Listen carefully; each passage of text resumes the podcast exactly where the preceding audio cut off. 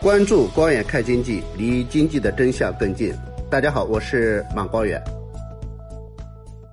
我们今天来看一下这个大家最近啊非常关注的房票制度啊，因为在这一轮这个房地产宽松的过程中啊，有一些城市在棚改啊、旧改啊等等的过程中啊，没有搞这个实物补偿啊，也没有搞货币补偿。而是实行了一种，我感觉啊，是介于实物和货币之间的房票制度啊。那么中国人一听到这个票啊、粮票啊、房票啊。等等啊，总是把它跟这个计划经济啊联系到一块儿。那么我们今天所讲的这个房票制度啊，啊，其实跟计划经济没有关系啊，不是说给你给你分配啊，拿了一张票以后，啊然后去怎么样啊，固定的一套房子啊，不是这么一个概念。那么这个房票也不是一个新概念啊，其实早在二零一五年的时候啊，就在上一轮那一轮房地产政策棚改的过程中，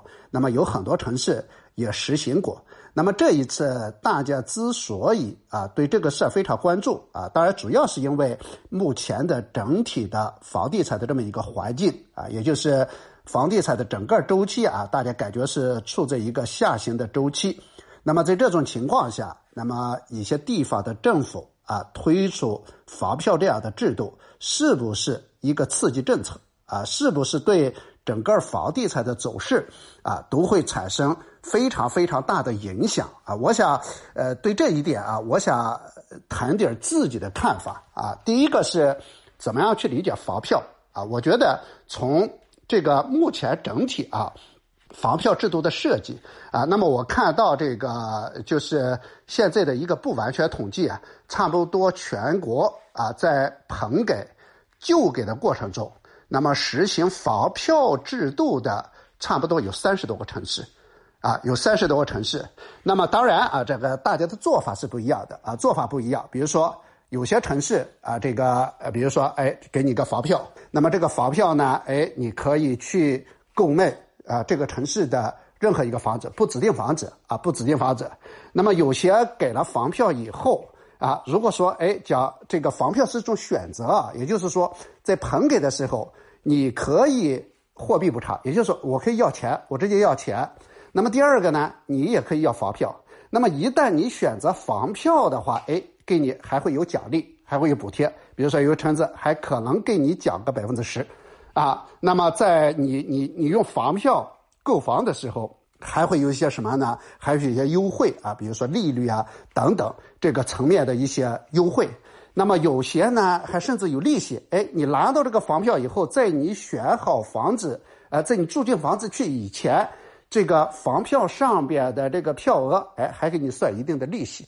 啊。所以大家整体的玩法，的那么从现在来看的话，整体是一个鼓励的制度，我觉得是一个好的选择。为什么？给了大家选择。也就是说，你既你既可以选择货币补偿，也可以选择房票，但是你选择房票的话，好处可能比较多啊。那么一般情况下，比如说，哎，给你的补偿金额按照货币补偿，可能能给你补偿个一百万，但是如果你选择房票的话，哎，可能能这个房票的面值可能是一百二十万啊。所以这个呃，从整体来讲的话，这个对选择房票的人来讲的话，它是有一定的激励。有一定的鼓励的啊，这个呃，包括你贷款啊，比如说你不够这个差额不够的话，你要贷款的话，还可以有利率层面的优惠等等啊，这是第一个，就是说，我觉得总体上来讲的话，起码。给了大家一个选择，不是大家想象的那个计划经济的房票啊，给了大家的一个选择。当然，有些选择面广，有些选择面不广。比如说，有些他就规定，哎，你这个弄这个房票只能购买啊，比如说与开发商合作的哎那几个项目啊，不是说哎这个所有的项目你都可以去购买。但是，不管你选择的面大不大，但是比过去那种，比如说哎这个旧改棚改的过程中，那给你指定。我给你就借那个楼盘，借的那个楼盘你去选，比那个的选择要广，所以我觉得对于购房者来讲，起码是比较合算的。那么第二个，当然对于一个城市，啊，因为现在大家非常关注啊，说房票制度本身是在刺激楼市，我觉得这个好像不需要去回避啊，因为现在整个房地产，哎，大家认为信心还不足啊，整个市场比较低迷啊，有很多城市的这个这个库存比较大。在这种情况下，如果说我想啊这样的，比如说大家选择选择实物，也就是说，哎，拆迁完以后，棚改完以后，然后回迁，我们叫讲回迁。那么回迁的话，那个房子啊。大家知道这个这个很多城市的我不知道，呃，大家对这个回迁房有多了解？很多城市的回迁房真的品质不怎么样啊，包括比如说同样的同样的地段，如果人家是商品房，你是回迁房的话，回迁房是卖不出钱的。回迁房是大家认为里边包含了很多让大家不愿意接受的东西啊，所以这个对很多人来讲，就是如果说再给你建房子的话。那么，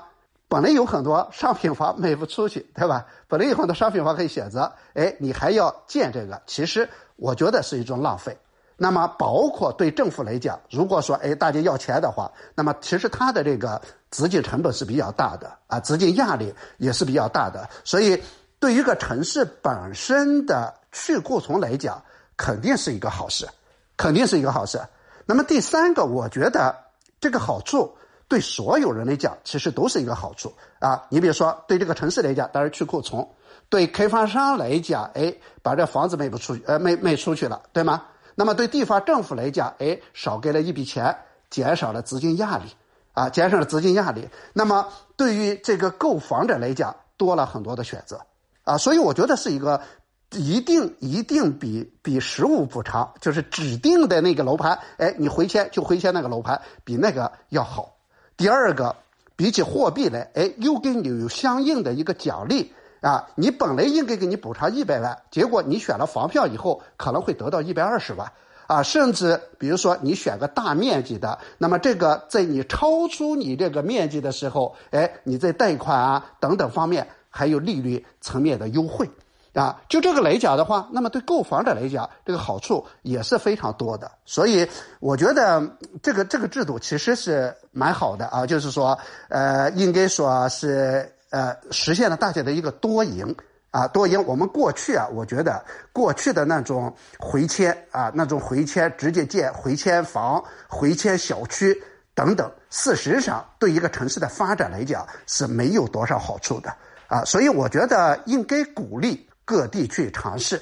啊，这是一个好的制度。呃，对于整体房地产来讲的话啊，因为我们整体棚改来讲的话，我觉得这个量还是比较大的啊，总体量还比较大。所以在这种情况下，那么这么做的话，其实对呃房地产的健康发展啊，对于这个呃棚改的这些人来讲啊，包括对地方政府来讲啊，其实。大家都得到了一定的好处，所以我觉得，与其啊就给大家一个选择，啊要钱啊，或者直接你给我建回迁房，哎，还不如把这个选择权给了啊最后这个人。所以我觉得最终的是什么呢？得到最大好处的就是拿到房票的这个人啊，拿到房票的这个人。当然，我们讲就是说啊，地方政府在指定这个合作项目的时候，那么一定不要在里边再打小算盘。啊，比如说指定一些非常差的啊，根本卖不出去的，大家很不方便的，对吧？哎，也不能这样，就是说你到最终一定让大家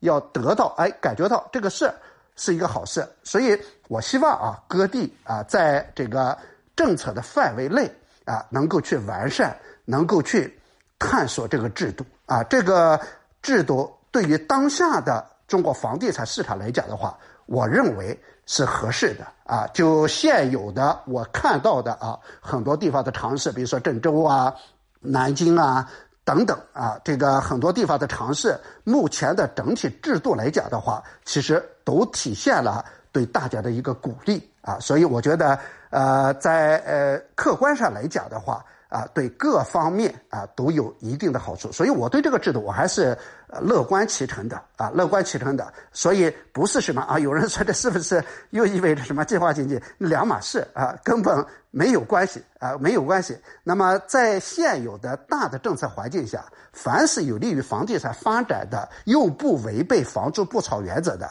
我认为可以鼓励地方政府，可以鼓励各个地方的城市，真的去尝试。啊，我觉得对于这个棚改的很多人来讲，啊，有选择权总比没有选择权要好。感谢收听本期的《关爱看经济》，